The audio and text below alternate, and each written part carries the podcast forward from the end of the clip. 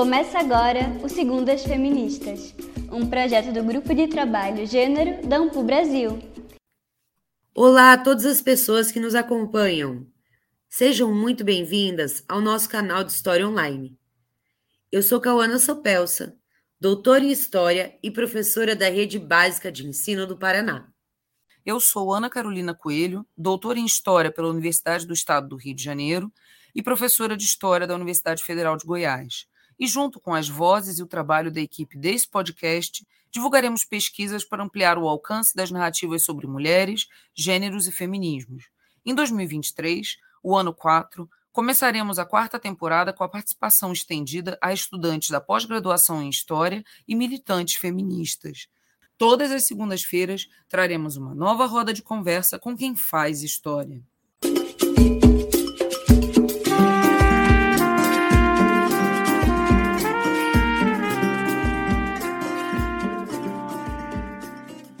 O mundo do trabalho pensado como um espaço público e masculino. A partir dessa falsa premissa, as sociedades se estruturam na ideia fundamental de que as atividades laborais das mulheres não são trabalho, ou são um trabalho de menor valor. O que apagou e apaga, por exemplo, o serviço doméstico, exercido primário historicamente pelas mulheres. Dessa premissa básica também tem resultado as muitas dificuldades enfrentadas pelas mulheres nos ambientes públicos de trabalho. Para além da sobrecarga de atividades, trabalho informal doméstico, mais trabalho formal, a desigualdade na distribuição social das tarefas de sustentação familiar ainda colabora e persiste no mercado formal de trabalho, resultando que os ganhos e os reconhecimentos são desiguais para homens e mulheres. Motivo pelo qual as remunerações para mulheres são menores do que as recebidas pelos homens, exercendo o mesmo trabalho, além da baixa representação em cargos de gerência e empresariais.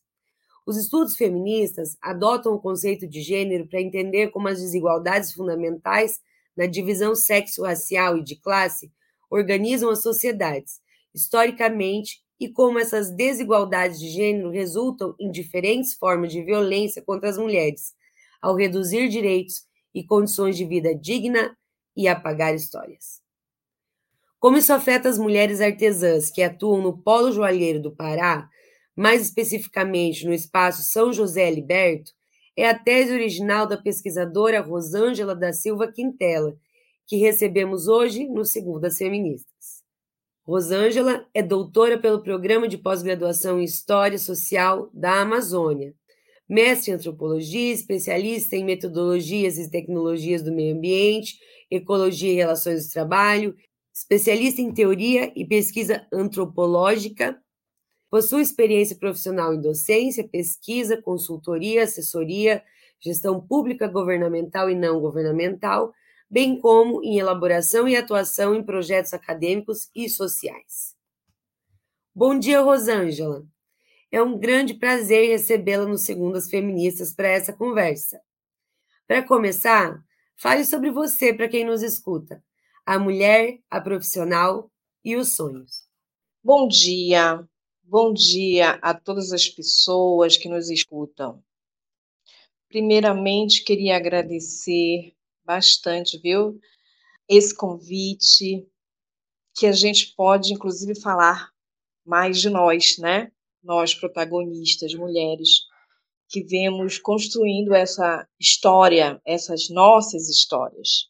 Quero agradecer também à professora Eliana Ramos, que fez essa mediação, né, que coordena, que é justamente o nosso grupo, nosso GT da Ampu Pará, de gênero, né, que eu faço parte, e outras mulheres também, né, de várias universidades, faculdades, instituições, e que eu queria dizer sobre mim, né? Quem é a Rosângela, que está se tornando a cada dia, a cada momento, essa Rosângela, essa mulher preta, essa mulher que vem da periferia de Belém, do bairro do Guamar, com muito orgulho, que foi a primeira a conseguir ter uma escolaridade superior, com doutorado principalmente na família, e que depois toda todo mundo veio, todo mundo se tornou na família, né? Nesse ritmo até hoje, como sonhos. Então, eu sonhei, realizei, e agora é, é a trajetória da própria família. Somente eu faço aqui destaque das mulheres da família, tanto nossa, nossas ancestralidades como os nossos descendentes, as nossas descendentes, né? E como toda preta falando aqui, não é fácil dentro de um sistema, dentro de uma estrutura social, né? De racismo institucional, estrutural, que tanta gente já vem falando. Mas vale a pena, vale a pena sempre sonhar cada vez mais. Apesar de todas as dores, mas temos vitórias e conquistas também, né? E vale a pena também é, a gente não se perder, porque a gente também faz isso, né? Muitas vezes a gente até se boicota, né? Se sente inseguro e até se sente menos mesmo, porque a gente acaba sendo socializado, tendo as nossas todas as nossas sociabilidades nesse sentido. Mas depois dos 50 anos, né, que a gente vai amadurecendo, que a gente vai vivenciando, que a gente vai reelaborando, ressignificando, a gente já pode dizer, eu posso dizer hoje, né, que eu me sinto muito vitoriosa em todos os meus processos. Claro, não é definitivo e nem é final feliz, mas é cada vez mais construindo finais felizes. E para isso, nós mulheres temos que reaprender a cada dia a essa valorização, né? E muitas vezes até, de, até aprender a dizer não, porque fomos criados, socializadas, para dizer sim, para estar tá disponível, né? Cuidadoras, que a gente tem aquela concepção que nós mulheres temos que cuidar de todos e de todas, né? Então acho que a gente tem que também se reelaborando nesse sentido. Né? E hoje, com, com mais de 50 anos, fiz 57 agora, nesse ano, junho, sou geminiana. então, é, eu digo, agora eu faço muito mais conscientes as minhas escolhas, seja no campo profissional, seja no campo pessoal, de amores, né?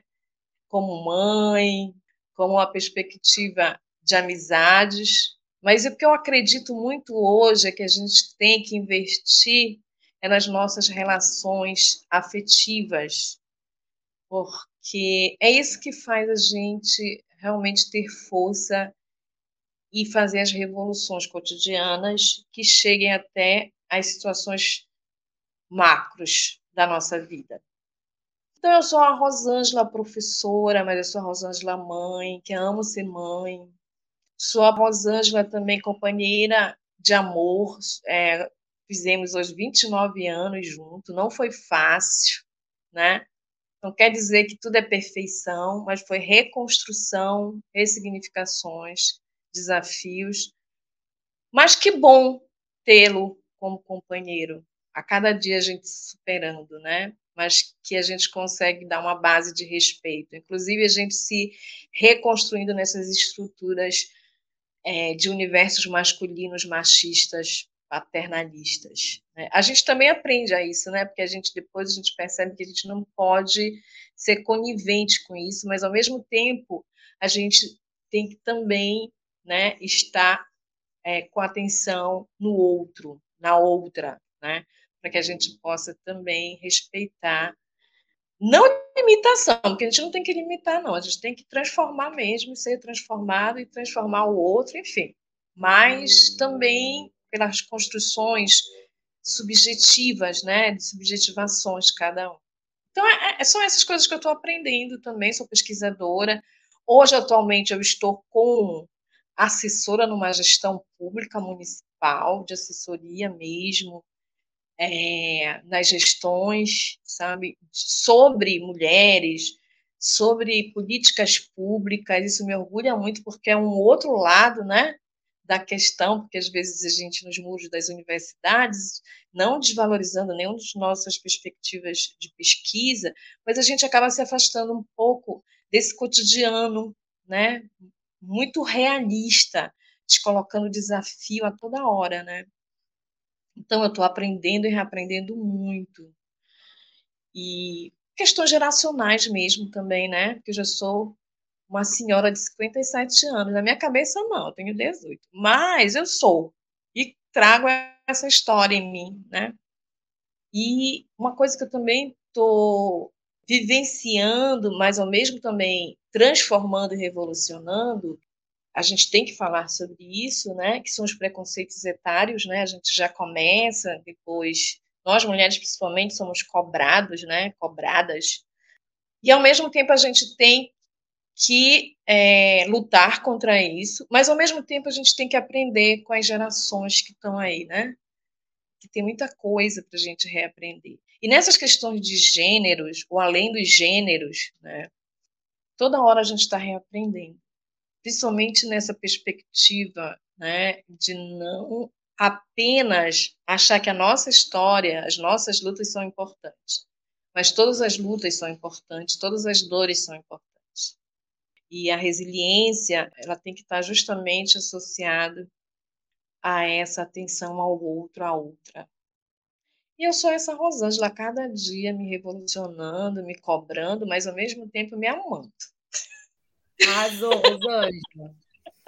Olha que legal a gente poder saber um pouco desse infinito particular que é você e dos espaços que você ocupa essa questão da assessoria, muito interessante, né?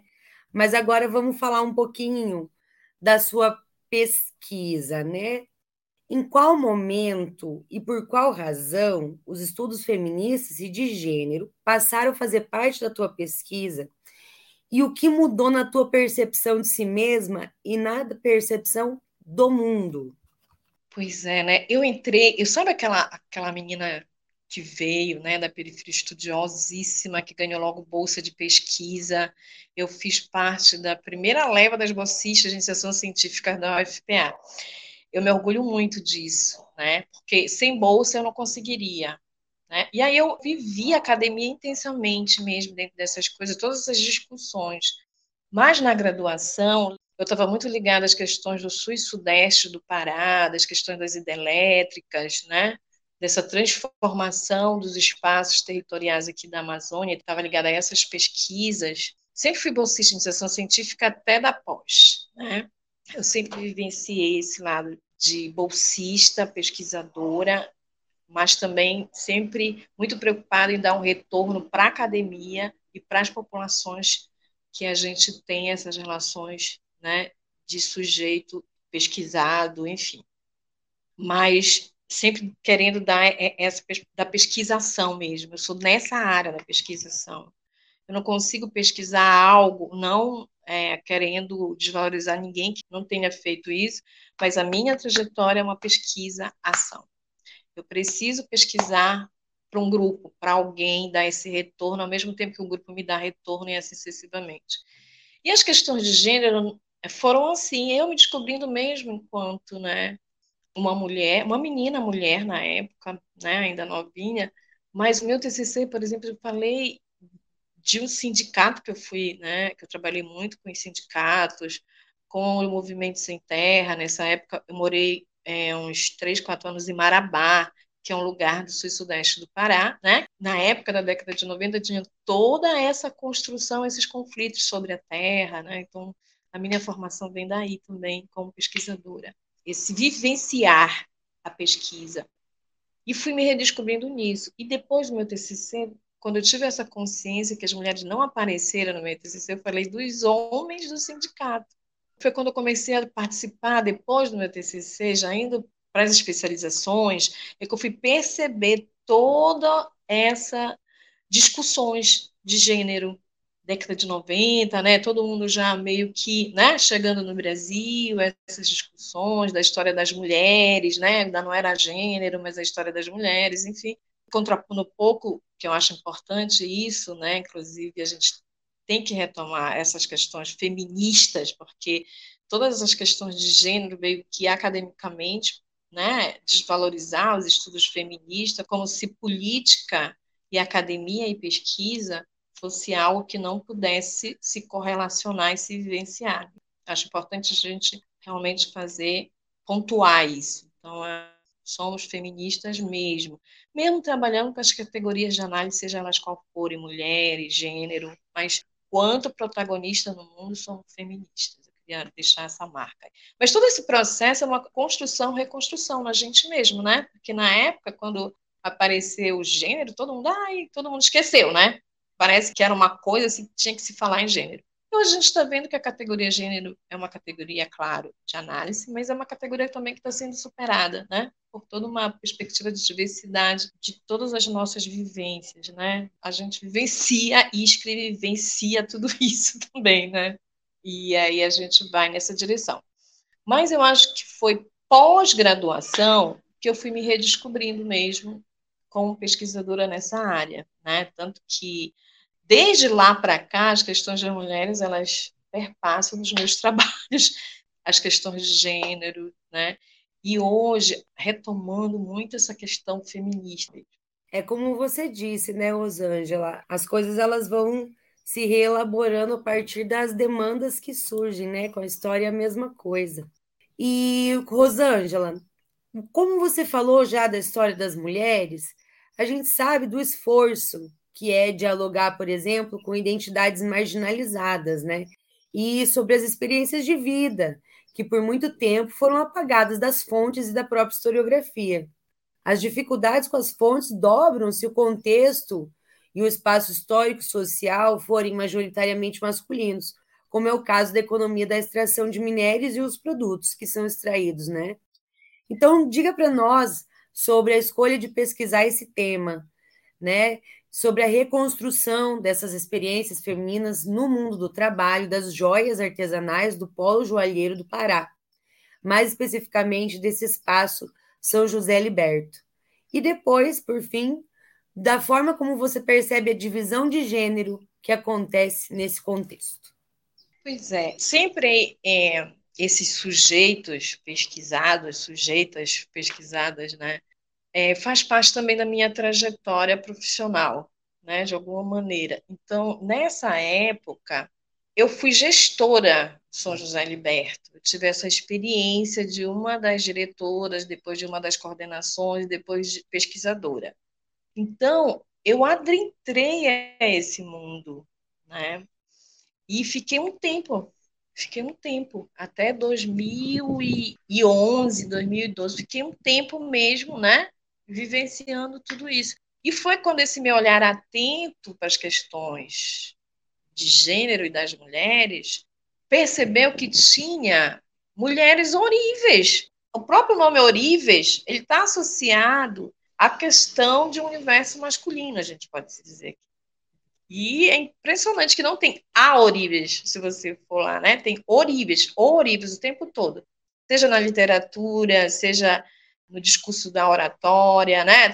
Todas as questões. E aí eu, eu descobri um universo de mulheres horríveis. É, nessa época de 2011, eu tive que sair porque eu, eu enfrentei um CA, né? E a gente fica entre parênteses nessa época, assim, né? Para sobreviver, é, mais ou menos uns três anos entre parênteses, mas tô aqui, né? Mais forte. Mas eu sou assim, né? Mesmo fazendo todo esse tratamento, eu fui fazer meu doutorado, porque há muito tempo já era um projeto doutorado. Rapidamente veio todas as outras pós-graduação, mas o doutorado demorou porque eu investi muito na questão profissional, até fora da universidade, com as universidades, com as faculdades, mas dentro também das estruturas governamentais e não governamentais, sempre com essa perspectiva de ser gestora, de ser consultora, enfim. E isso demanda, né? E demandou também nas questões de ser mãe, enfim, vivenciar essas situações de doença. Eu nunca fui doente, né? Vivenciei essas situações de doença. Mas eu nunca disse que eu fui doente, porque eu nunca fui, nem você mais. Bom, nessa perspectiva, eu descobri, então, vários grupos dessas mulheres orelhas. E foi aí que eu fiz a seleção para o doutorado no PPIX, né?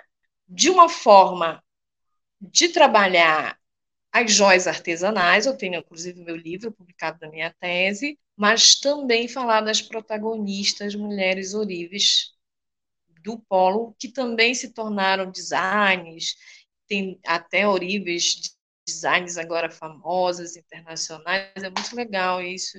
acompanhar um pouco dessa trajetória dessas mulheres.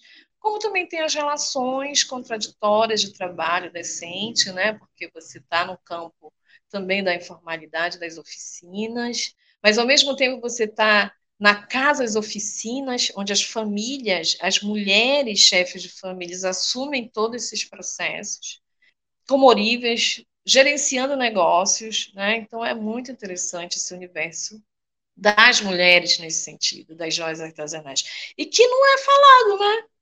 É uma coisa que a gente né, não, não pensava muito, não se falou muito.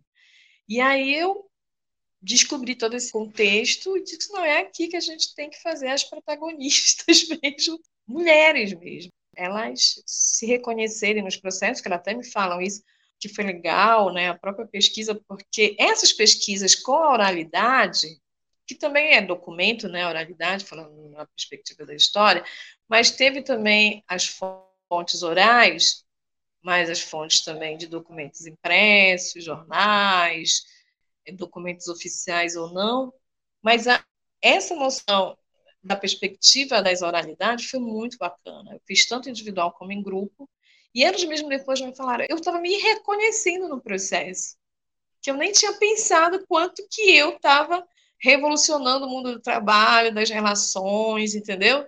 E foi assim que surgiu né, toda a temática, a partir das vivências mesmo, né, das vivências profissionais, depois chegou às vivências de pesquisadora. A ideia é justamente essa, né? Demonstrar que nós estávamos ali, nós estivemos ali, nós estamos aqui, e colocar isso na academia para demonstrar que sim, nós fomos apagadas, né? Porque estamos realmente fazendo parte e construindo junto. Rosângela, você escreveu um capítulo para o livro chamado História das Mulheres na Amazônia, que no momento está em fase de lançamento.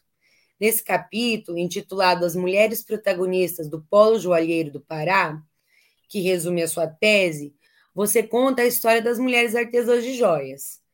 E fala para nós, do Segundas Feministas, e para quem nos escuta, o que é que tem neste livro? Bom, eu vou até pedir licença, né? Porque ainda, foi, ainda vai o lançamento. Mas é um livro clássico, que vai se tornar um clássico, né? Porque ainda não tinha, né? É um livro extremamente histórico mesmo. Né? Inclusive, é um resultado do próprio GT, né? Ampul para gênero, né? e que surgiu a própria ideia do próprio grupo, né? Principalmente eu queria dizer que esse grupo ele surgiu em 2020, né? É, incentivado pela professora Natália Calvocante e conseguiu-se nesse grupo uma coisa maravilhosa, reunir todas as instituições de pesquisa pública, né? Tem a pessoas sabe, da UFPA, da IFPA, da UEPA. Primeira coisa muito bacana nisso. E outros territórios também de pesquisa e ensino, né? até particulares mesmo, até não governamentais. Só o grupo é uma diversidade de mulheres. É muito bacana, mulheres trans, sabe? Mulheres negras, pretas, brancas, é, professora, pesquisadoras, de várias também vivências fora da universidade, fora do campo acadêmico. Então, o próprio grupo ele já traz a marca das identidades, né, de respeito a essa diversidade, que eu acho que é isso que a gente tem que cada vez mais alimentar, né, que são as mulheres, né, de várias formas, várias vivências, várias experiências, de várias subjetivações. E surgiu, né? Então surgiu um projeto, né? E aí eu tive a honra de organizar junto com a professora Natália, né? Com a professora Ana Lídia e com a professora Cristina Cancela, né? Que é só mulheres poderosas, né? Junto comigo, claro. Também sou poderosa. então quatro quatro mulheres assim, né? E foi muito legal. E a composição do livro também é assim. Eu, eu sou suspeita, né? Mas enfim, eu amo. Eu amo o resultado, e amo o processo, e amo tudo nesse livro. Né? É, a gente foi em busca das nossas mestras, das mulheres que nos formaram para que a gente tivesse esse olhar hoje, inclusive, transformado, subjetivado, mas que foram né, as pioneiras na UFPA, que ainda não era moda, assim, não era muito né, pensado ainda, e que trouxeram suas pesquisas. Então, a gente vai, a gente fez um reencontro, né, enfim, com essas mulheres mestras da nossa formação, que a gente se orgulha muito, e que são nossas eternas mestras musas dessas questões, né? Mas também a nossa geração, né, que é uma geração de professoras, também de pesquisadoras, mas a gente chegou até a alunos, ex-alunos, sabe? Gente que está se é, reformulando também essas questões na área. Então, você tem esse traçado histórico dinâmico, não linear, claro, né? de uma noção temporal diversa também, que vem desde a colônia até a história do presente. Né? E mulheres indígenas escrevendo, muito legal, protagonistas, mulheres pretas, é, mulheres quilombolas, mulheres brancas, enfim, falando da sua pesquisa né, e também das suas escrevivências. A gente tem Sora Angélica Mota Maués, professora Jane Beltrão, professora Luzia Álvares, né? nossas mestras. Né? Mas a gente tem também aquela pesquisa que estava saindo do forno, né? no doutorado e até no mestrado. O livro, ele realmente traça é, um pouco é, desse calendoscópio de todas essas pesquisas e linhas ainda da história das mulheres na Amazônia. Eu recomendo. e o seu artigo, Rosângela, dá um pouquinho de detalhes. Pois é, o meu artigo, ele ainda é da tese, né, do doutorado, mas nós sabemos que muita coisa ficou de fora, né? É assim, os processos, né, das nossas fontes, né? A gente vai, pesquisa, pesquisa, e quando a gente sai um pouco dessa, eu digo assim, dessa, dessa febre né, de, de prazo, que a gente tem que responder às exigências acadêmicas, e aí a gente, quando vê, tem muita coisa ainda para ser escrita. Então, o artigo também trouxe um pouco disso, sabe? Dessa, desse revisitar, desse retomar coisas que eu ainda não tinha escrito sobre essas mulheres protagonistas, né? E que eu chamei justamente das redes invisíveis, né? Dessas relações e que ainda tem muitas outras coisas, sabe, dentro dessa perspectiva. Então, é, você, ao ler o artigo, você encontra de fato as mulheres ali, que é uma coisa que também é uma linha de pesquisa, de escrever, né? A gente encontra mulheres ali contando a sua história. É importante isso, sabe? Mulheres que começaram, por exemplo, né, na sua vida como costureira, sem tirar nenhum mérito disso, pelo contrário, isso foi até muito importante, e que hoje é uma origem um design de destaque. E com esse processo foi se redescobrindo também, se revalorizando, né? que já trouxe também é, perspectiva para sua nova geração, filhas, né? Também querendo fazer isso. Então é importante. Mas na questão realmente do universo masculino, enfrentaram, tem uma história de enfrentamento. A gente sempre tem, né? Mas você imagina nesse universo. Esse universo é pesado, né? Porque é, os próprios horríveis se achavam mesmo invadidos, né? Dentro dos seus espaços. E quando é, as suas esposas, companheiras, enfim, funcionárias faziam, não se destacavam, né? Porque era uma coisa ajudante. É essa questão que a gente trabalha, né? toda a noção de trabalho doméstico, né? Ajudante. E não protagonista mesmo dessa história. E aí eu acho que o artigo ele traz isso. São protagonistas mesmo, né? Reais, se transformando. Então, aí. Rosângela, agora eu gostaria que você avaliasse ante ao contexto que você expôs, as violências de gênero que pesam sobre as mulheres artesãs de joias do Pará. E também te convido a indicar alguns materiais para quem nos escuta, quer saber mais sobre o assunto, sobre o tema, e você pode aproveitar o espaço também para se despedir de quem está nos escutando e nos acompanhando até agora. Pois é, as questões de gênero sempre nos perpassam, né? O tempo todo, sejam de formas diretas ou indiretas. É um campo de violência simbólica, mas também física, né? A gente encontra muita violência nesse sentido. É um campo de assédios, né? É um campo de informalidades, tá? Então, são muitas violências de gênero nesse sentido.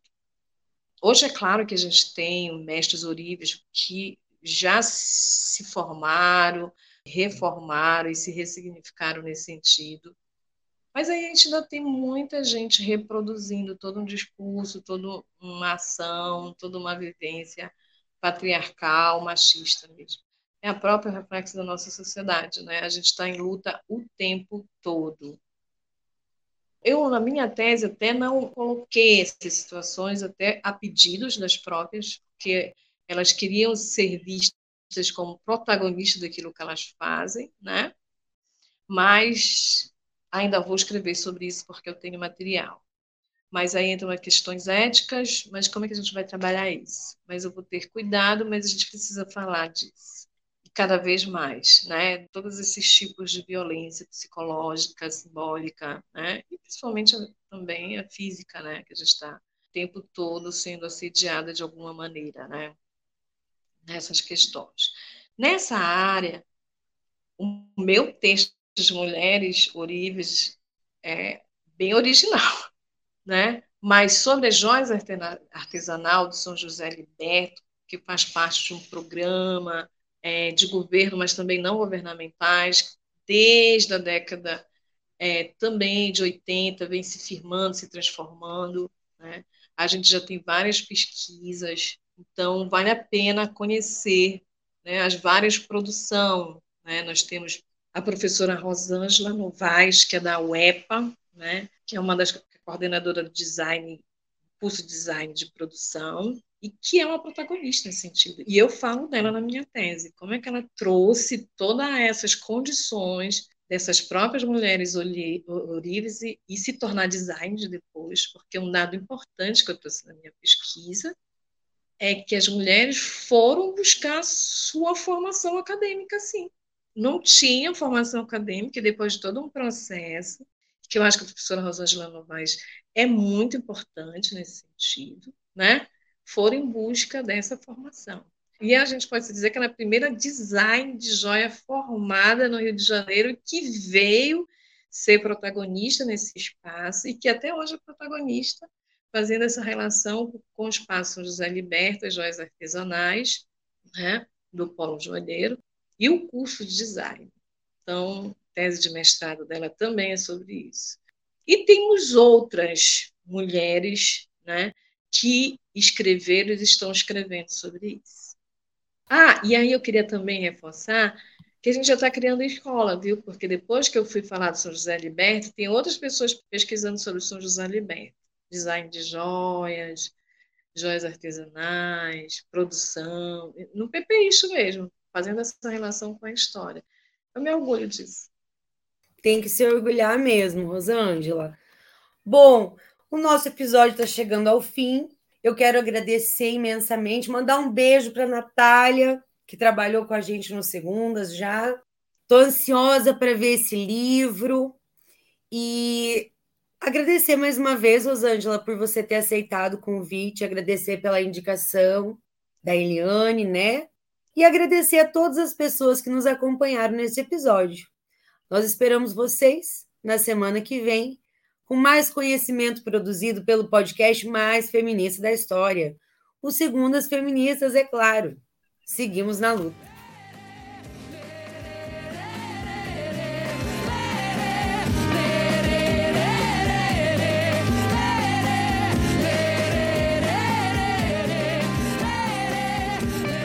Gostou do programa? Esse foi mais um episódio do Segundas Feministas, projeto do Grupo de Trabalho Gênero da Ampu Brasil. Compartilhe o Segundas Feministas nas suas redes e ajude na divulgação do conhecimento científico e historiográfico feminista. Juntas, juntos e juntos, somos mais fortes.